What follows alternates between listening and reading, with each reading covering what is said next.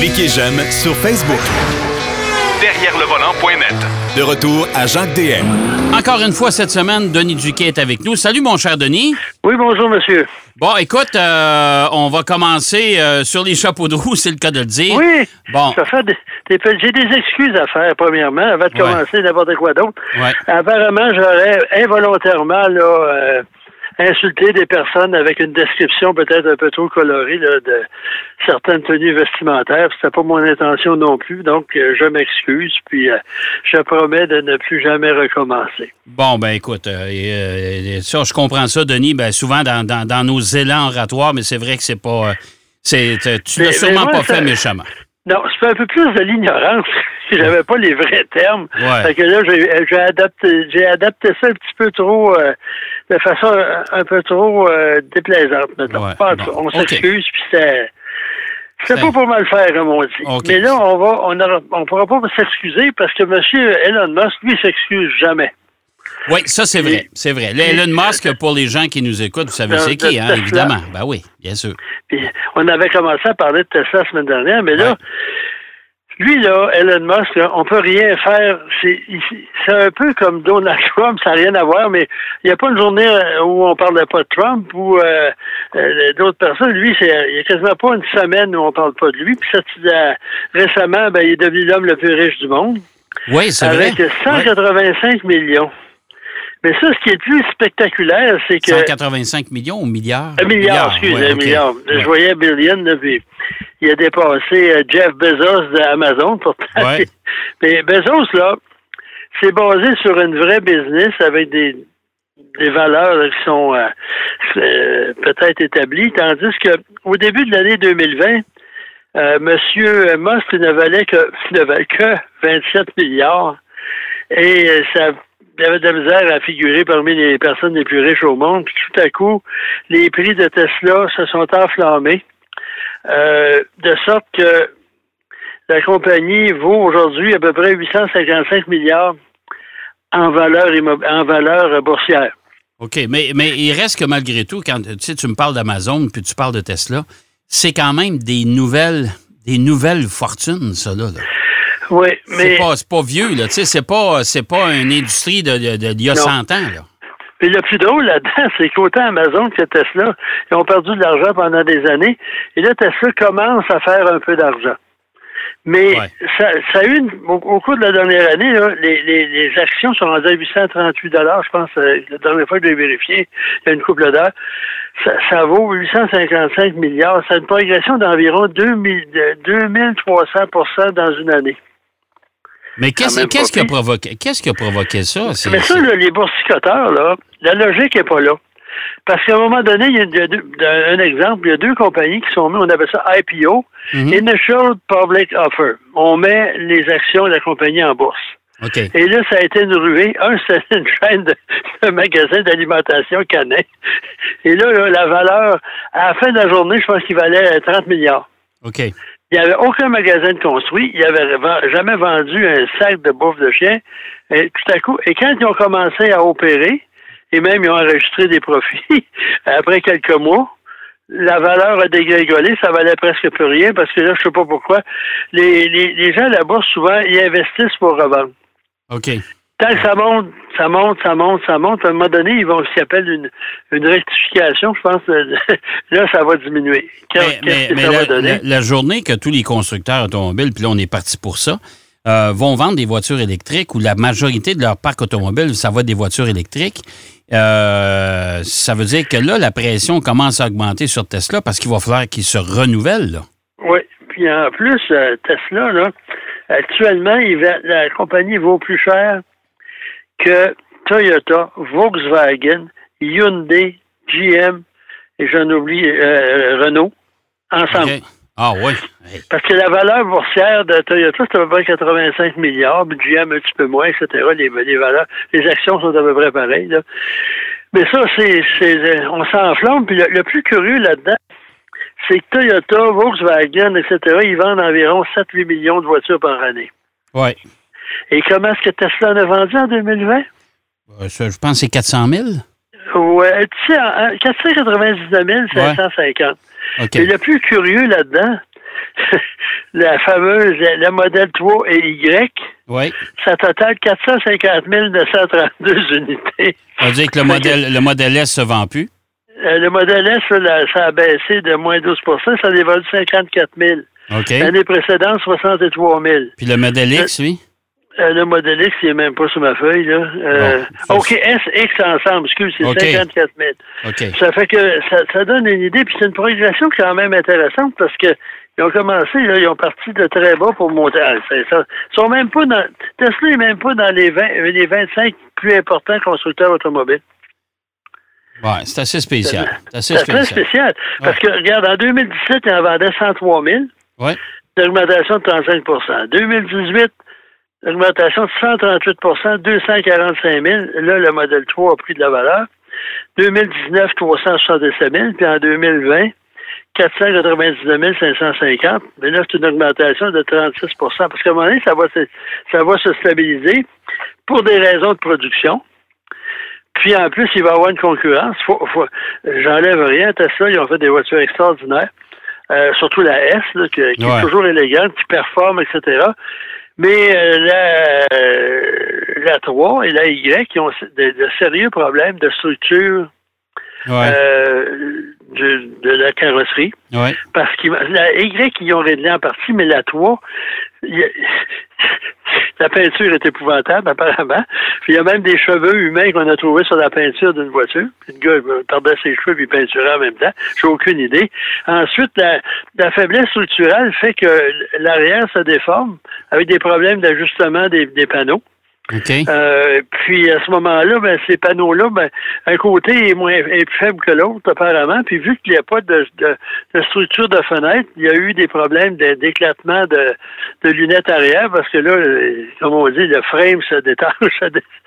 le frame ben, C'est ça, ouais. Mais le plus curieux là-dedans, c'est moi je dis que c'est quasiment une secte parce que ce qui est drôle, il y en a, c'est des ennemis acharnés de la marque, là, c'est de la chenoute, puis c'est mhm. pas bon, puis c'est 500 000, ça va, puis ils font pas d'argent. Puis pendant un certain temps, la seule façon de survie de, de Tesla, c'était les subsides du gouvernement américain sous Obama qui, qui donnait des incentives à des compagnies qui fabriquaient des voitures zéro pollution. parce que honnêtement, honnêtement, Denis, là, 500, 500 000 unités là, dans un un an. Là. Quand on pense qu'au Canada seulement, OK, il s'est vendu quoi? 125 000 F-150? À peu près, oui. Dans un an. Non, non, mais dans un an, et juste au Canada, là. C'est ça. Donc. Euh, Alors, tu sais, je, me demande comment ça se fait. Ben ouais. Mais en plus, tu sais, il y a les gens qui disent Moi, j'ai acheté des actions de Tesla, ça regarde, j'ai fait de l'argent, j'ai acheté ça à 120$, c'est rendu à 800$. Il faut pas être fou là, non plus là, pour euh, expliquer ça. Là, les gens se ruent sur des actions. Puis en plus, ça, c'est très visuel. Ouais. Euh, ça, ça, défrait les manchettes, ça augmente. Il y a même Musk est découragé de la valeur de sa compagnie parce qu'il voulait même la, la, séparer en trois pour diviser les valeurs d'action. Euh, peu importe. Donc, euh, puis le problème, c'est que Tesla, au niveau fiabilité, et c'est pas moi qui le dis, euh, Consumer Report, le dernier rapport pour les voitures de 2020. Ouais. La grande surprise, c'est Mazda. Ben, c'est une surprise. Ben, Mazda progressait depuis quelques années au niveau de la fiabilité. Là, Mazda est premier. Ouais. Devant Toyota, Lexus, Buick, Honda, Hyundai, Ram. Subaru, Porsche, puis ensuite euh, le, top 3 de la fin. Volkswagen, Tesla et Lincoln. Oh boy. Et Lincoln loin derrière. Ah oui? Parce que Tesla est en 25e position avec euh, la cote de 29. Je ne sais pas trop ce que ça veut dire. Mais Lincoln a 8. Et boy. OK. Puis Mazda a 83. OK ça donne une idée. Si vous achetez une Lincoln, ça se peut que. Et Cadillac, lui, a 38, en 21e position. C'est quand même Ford et, a beaucoup de problèmes avec la nouvelle Explorer et une coupe d'autres. Euh, ouais.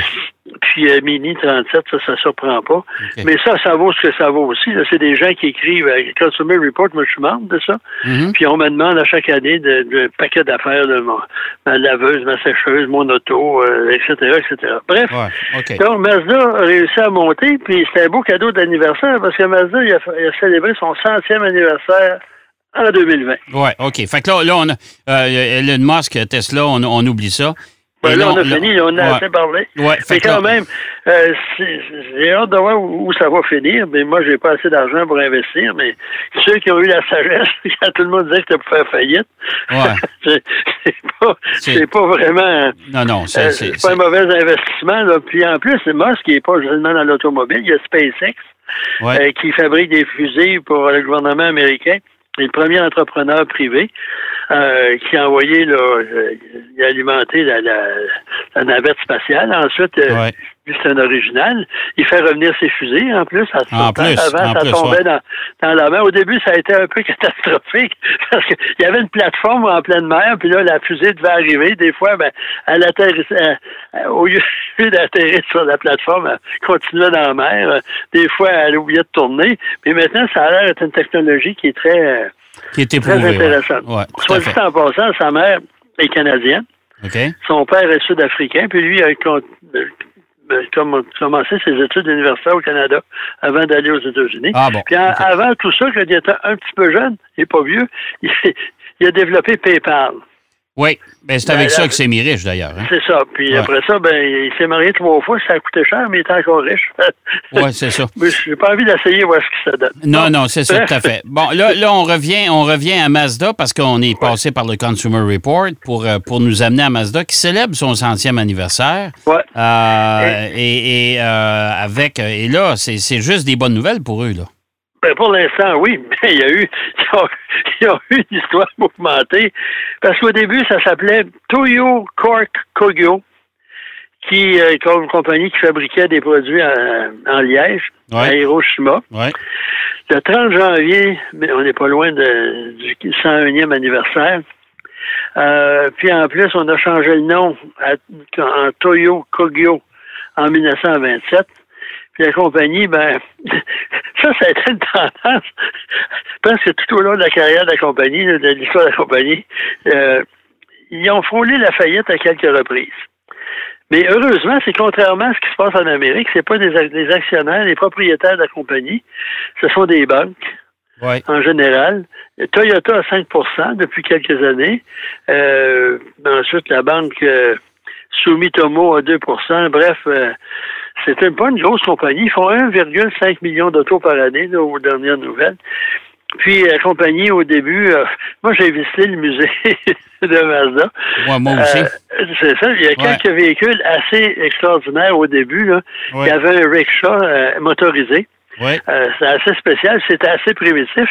Puis euh, ça a été seulement au début, de, après la Deuxième Guerre mondiale, que euh, ils ont commencé à produire des autos là, dignes de ce nom, parce qu'avant, pendant la, guerre, ils, fabriquaient des, des, carabines. Ouais.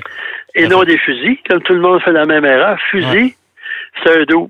carabine, ça peut être une 3006. Euh, c'est pas tout à fait la même chose. Bon, et puis, euh, puis moi, je me souviens quand j'ai été visiter justement le musée et, qui, est à l'usine, soit dit en passant. oui. Euh, qui est l'autre côté de la montagne, c'est ce qui les a protégés de la, la fameuse bombe d'Hiroshima. Oui. Hein? c'est assez, assez particulier parce que c'est vrai que c'est pas un gros constructeur, ça. Non, puis en plus, c'est un constructeur qui n'a pas, pas peur d'essayer des affaires. Euh, la compagnie, moi, au début, quand j'ai vu Mazda qui participait à des courses en Europe, au début, quand, mettons, dans les années 60, Mazda, c'est une marque de lumière, de globe. Parce que Mazda, c'est une conception de lumière avec un, filament au tungstène au lieu d'être en carbone. Et c'est la compagnie General Electric, je ne m'abuse, qui a les droits. Puis on appelait ça ces lampes-là de Mazda. OK. Ça existe encore. Puis le, nom euh, Mazda est encore appartient encore, je pense, à, General Electric pour des produits euh, lumineux. OK. Et soit dit en passant, ça n'a rien à voir avec l'automobile, mais le, vis, les, dimensions de, pour visser une, ampoule, c'est Thomas Edison qui a standardisé ça. OK. Ah, puis euh, le positif et le négatif. On va arrêter là. Oui, oui, oui. mais, Mazda, ils, ont fait une entente avec euh, NSU, la compagnie euh, allemande qui fait partie, qui faisait partie, qui aujourd'hui c'était Audi à l'époque. Puis on Pour les fameux moteurs Wankel. Les fameux moteurs Wankel, puis on a commencé à faire des, productions. Moi, je m'en souviens, parce que Mazda est arrivé sur le Canada avec un coupé, un moteur rotatif. Ouais. Puis là, tout le monde est impressionné. Puis euh, euh, on a continué à, développer ça. Pour au début, les gens, ça part-tu l'hiver? Des réflexes québécois, aujourd'hui, moins. C'est une petite voiture quand même intéressante. Puis après ça, on a développé plusieurs modèles à moteur rotatif. Et ça, ça a failli coûter, euh, mener la compagnie à la banqueroute parce que euh, quand est arrivée la crise économique, le moteur, le moteur rotatif, euh, une petite cylindrée peut produire beaucoup de chevaux. Par contre, c'est beaucoup de chevaux, veut dire beaucoup de pétrole aussi. Parce que le, plus intéressant là-dedans, dans un sens, c'est que dans la crise du pétrole des années 70, alors que les, les, les Saoudiens avaient tourné un peu la manivelle euh, de façon négative pour alimenter le, monde entier en pétrole, beaucoup de compagnies ont, sont, se sont intéressées aux moteurs rotatifs. Et là, même il y a une Corvette à moteur rotatif euh, en tant que prototype. Là. Mais après ça, il y a eu euh, un Citroën en fabriquait. tout le monde a abandonné ça. Il y avait même une Suzuki à moteur rotatif, une moto. Puis, euh, ça n'a pas vraiment... NSU avait même abandonné. Mais là, on, on s'est entêté à faire ça. On a eu des problèmes financiers assez sérieux on a réussi à, remonter la pente avec une petite voiture qui les a sauvés parce que Mazda, il vend beaucoup de voitures en Amérique, plus que, que dans d'autres pays. Et c'était la GLC. Je sais pas si tu dois te souvenir ben des années 80. Ben ben Great Little Car. Oui, Puis ça, ça a fait, là, tout le monde s'est mis à acheter ça. Puis c'était pas cher, beau, bon, pas cher, c'était vraiment ça, c'était vraiment la voiture. Mais ils en ont fait longtemps avec des moteurs rotatifs. On se souviendra des RX, oh, ben les, fameuses voitures euh, sportives. au moins, ils ont eu la bonne idée de se limiter à des moteurs sportifs, à des voitures plus sportives. Mais quand ta première RX-7 est arrivée ici, là, ça a été tout un succès. Oui. Ça se vendait le prix d'une Mustang. C'est une très belle voiture avec un moteur rotatif assez performant. Oui.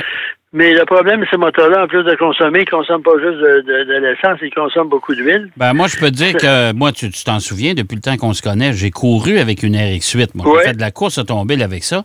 Euh, écoute, la, puissance était pratiquement illimitée parce que on pouvait, euh, on pouvait tout simplement changer de rapport aux alentours de 11 000 tours minute.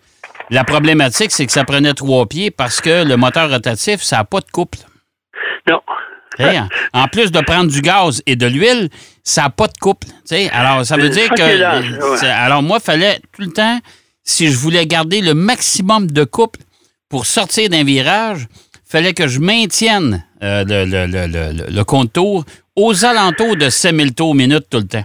C'est un job à temps plein en bon français. Mais ce moteur, ça, ça a permis, n'empêche que je crois que c'était un tri, tri rotor qui a gagné, euh, une Mazda, tri rotor qui a gagné les 24 heures du Mans. Euh, après ça, ça a été, c'était la voiture la plus bruyante que j'ai jamais entendue de ma vie. C'est effrayant. C'est effrayant. Puis les RX, quoi, c'est RX4 ou les, aux États-Unis, SCCA, là, les Mazda, la petite berline, en tout cas, a dominé pendant des années. Puis là, ils ont été obligés de mettre des, déjà en partant, il fallait mettre des Mais il y avait aussi, puis il y avait aussi Sylvain euh, Tremblay euh, du côté de la Floride. Écoute, euh, euh, il faut qu'on se laisse là-dessus, Denis. On a déjà défoncé le temps. Alors, c'est écoute, ça que rendu quasiment quand Ford s'est ben, installé chez Mazda. Bon, ben écoute, on, on, on, on, se reprend la semaine prochaine. La suite la semaine prochaine. Exactement. Merci, mon cher Denis. On va aller faire une pause, si vous le voulez bien, et on va aller rejoindre Marc Bouchard pour la fin de l'émission. Derrière le volant. De retour après la pause. Pour plus de contenu automobile, derrière le volant.net.